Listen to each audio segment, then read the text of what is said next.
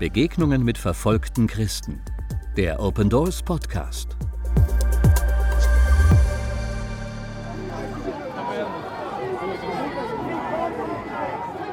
Es ist der 1. Februar 2021. Nach zehn Jahren übernimmt das Militär durch einen Putsch wieder die Staatsgewalt in Myanmar. Viele Christen befürchten, dass die Verfolgung nun wieder zunehmen könnte.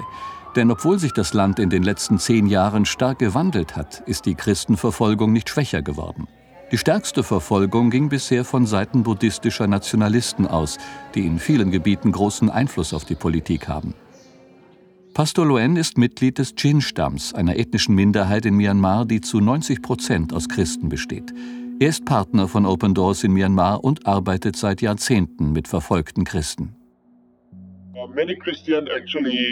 Viele Christen glauben tatsächlich, dass es in ihrem Land keine Verfolgung gibt, weil sie in dem Glauben aufgewachsen sind, dass ihre Situation normal ist. Es gab schließlich große Evangelisationen und Lobpreiskonzerte in Yangon, wie 2016 eine Evangelisation mit Franklin Graham, an der rund 150.000 Menschen teilnahmen. Dabei wurde ganz offen gepredigt, gebetet und gesungen. Gemeinden in ländlichen Gegenden sind jedoch weitgehend von der Leitung ihrer Denomination abhängig. Die Kirchenleitung ist zentralisiert. Es gibt zwar unabhängige Kirchen, aber sie haben große finanzielle Schwierigkeiten. Sie haben weder ein Netzwerk noch Zugang zur Hilfe von außen. Viele dieser unabhängigen Kirchen befinden sich in den abgelegenen Stammesgebieten. Die Kirche in Myanmar gilt als Verbündete des Westens und die buddhistische Bevölkerung behandelt Christen als Landesverräter. Die meisten Christen haben einen buddhistischen oder traditionell animistischen Hintergrund.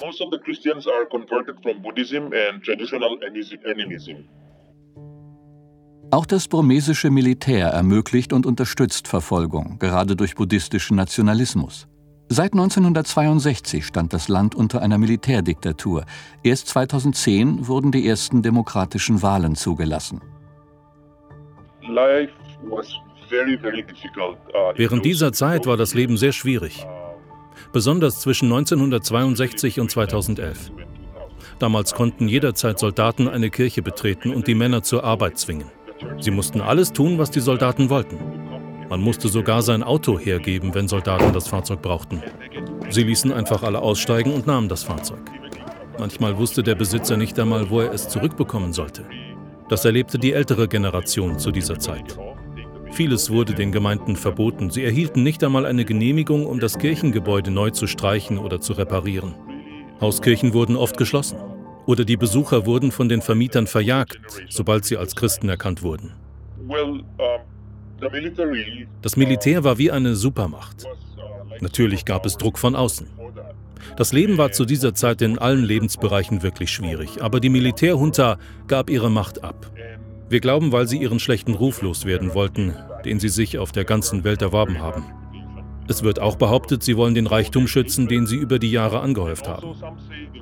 Darum haben sie Änderungen angekündigt und sagten, hey, wir sind die Guten, wisst ihr? Wir führen die Demokratie ein, wir begrüßen diese Veränderung.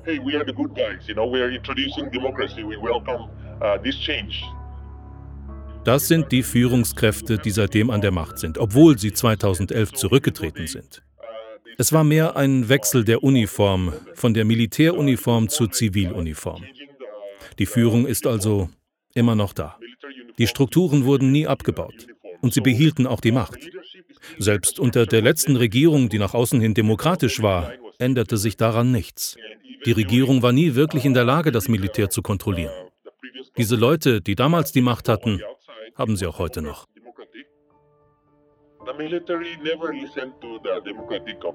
Das Militär hat nie auf die demokratische Regierung gehört. In einem Fall hat die Regierung zum Beispiel ein Friedensabkommen unterzeichnet und einen Waffenstillstand vereinbart.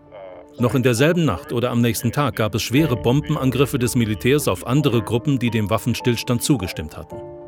Die Regierung sagte im Fernsehen, dass sie dem Militär gesagt hätten, sich zurückzuhalten. Sie hatten den Befehl, die Kämpfe einzustellen, aber das Militär hat trotzdem getan, was es wollte. In Wirklichkeit konnte die demokratische Regierung nie die vollständige Kontrolle übernehmen.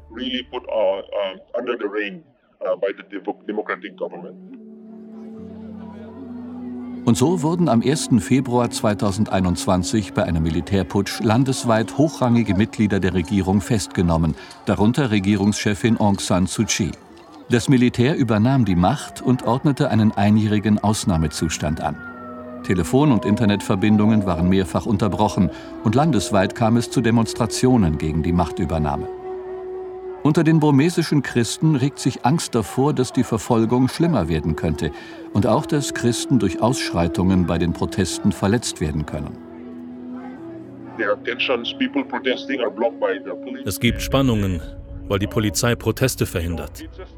Und dann fehlt nicht mehr viel, bis die Lage eskaliert und es zum selben Szenario kommt wie 1988, weil das Militär und die Polizei Proteste in vielen Bereichen verbieten.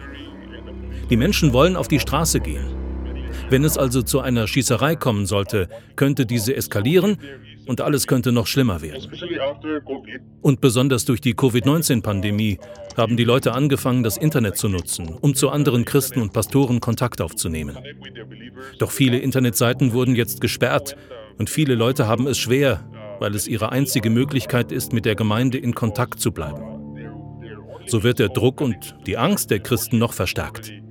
Uh, es ist schwierig zu sagen, wie es sich entwickeln wird, weil nicht so ist, wie es nach außen hin erscheint. Wir wissen nicht, was hinter verschlossenen Türen verhandelt wird. Es wurde gesagt, dass die Machtübernahme durch die Armee nur für ein Jahr ist. Aber ich glaube nicht, dass das Volk ihnen vertraut. Viele Christen sind ratlos. Sie haben sogar Angst, über die aktuelle Situation zu sprechen. Vor allem die Älteren, die wissen, was es heißt, unter der Militärjunta zu leben. Ich weiß, dass viele Christen natürlich für ihr Land beten. Sie sind auf ihren Knien und beten. Auch Pastoren haben ihre Mitglieder zum Gebet aufgerufen. Viele sagen, dies sei die Ruhe vor dem Sturm. Sie haben Angst, dass jederzeit etwas Größeres ausbrechen kann, vor allem die ältere Generation, die so etwas bereits erlebt hat. Pastor Luen und viele andere Partner von Open Doors haben Hoffnung, dass der Glaube der Christen auch inmitten dieser Zeit stark bleibt. Uh, wir sehen, dass der Samen, den wir gepflanzt haben, wächst. Er dringt durch.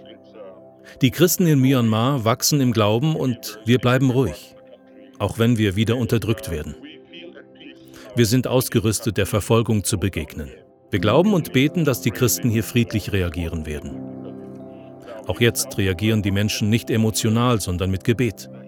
Viele der Christen, mit denen wir gesprochen haben, sagen, dass sie zu Gott flehen. Vor zehn Jahren war das noch undenkbar. Eine andere Person sagte, ich habe nie für die Militärregierung gebetet, weil sie uns verfolgen, aber wir erkennen, dass es unsere Pflicht ist, für sie zu beten. Es geht darum, Liebe zu zeigen und für unsere Feinde zu beten. Ich glaube, das größte Bedürfnis der Gemeinde ist, dass der Heilige Geist die Gemeinde inmitten der Instabilität stärkt, dass sie Salz und Licht im Land ist, besonders wenn sie wieder vom Rest der Welt abgeschnitten wird. Und dass Gott die Herzen der Menschen zum Gebet lenkt. Bitte betet, dass die Christen in Myanmar inspiriert werden, mehr zu beten und nicht zu den Waffen zu greifen, weil der Kampf auf den Knien mächtiger ist. Bitte betet auch dafür, dass die Gemeinde inmitten möglicher Verfolgung stark bleibt. Es ist denkbar, dass sich die Geschichte wiederholt. Betet, dass die Christen auf jede Bedrohung ihres Glaubens auf biblische und gottgefällige Weise reagieren. Und um Weisheit für die Pastoren und Gemeindeleiter, wenn sie in dieser Zeit ihre Gemeinde leiten. Wir beten, dass sie weiterhin dem großen Auftrag gehorchen und den Missionsbefehl umsetzen. Und schließlich bitte bete dafür, dass die Christen hier für das Militär beten und keinen Hass auf die Machthaber innerhalb der Gemeinde schüren.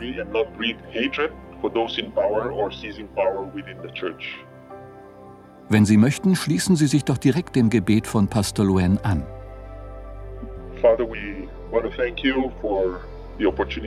Vater, wir möchten dir für die Gelegenheit danken, zu dir zu kommen und auch ein Sprachrohr für dein Volk in Myanmar zu sein. Gerade jetzt haben viele Menschen Angst, Angst vor dem, was passieren könnte. Aber wir danken dir auch für dein Wort, das uns Kraft gibt, das uns Ermutigung gibt. Ich bete, Herr, dass du den Gemeindeleitern und Gemeindemitgliedern Weisheit gibst und dass sie wissen, was sie tun können und wie sie sich verhalten sollen, Herr. Wir wollen auch für die Menschen beten, die sich um uns gekümmert haben, für die weltweite Gemeinde, die für uns betet und mit uns unterwegs ist, Herr. Ich bete, dass du sie hundertfach segnen wirst. Segne ihre Familien, segne ihre Arbeit, segne ihre Kinder und segne die Gemeinden, die uns zur Seite stehen. Wir danken dir, Herr. Danke, dass du unsere Gebete hörst. In Jesu Namen. Amen.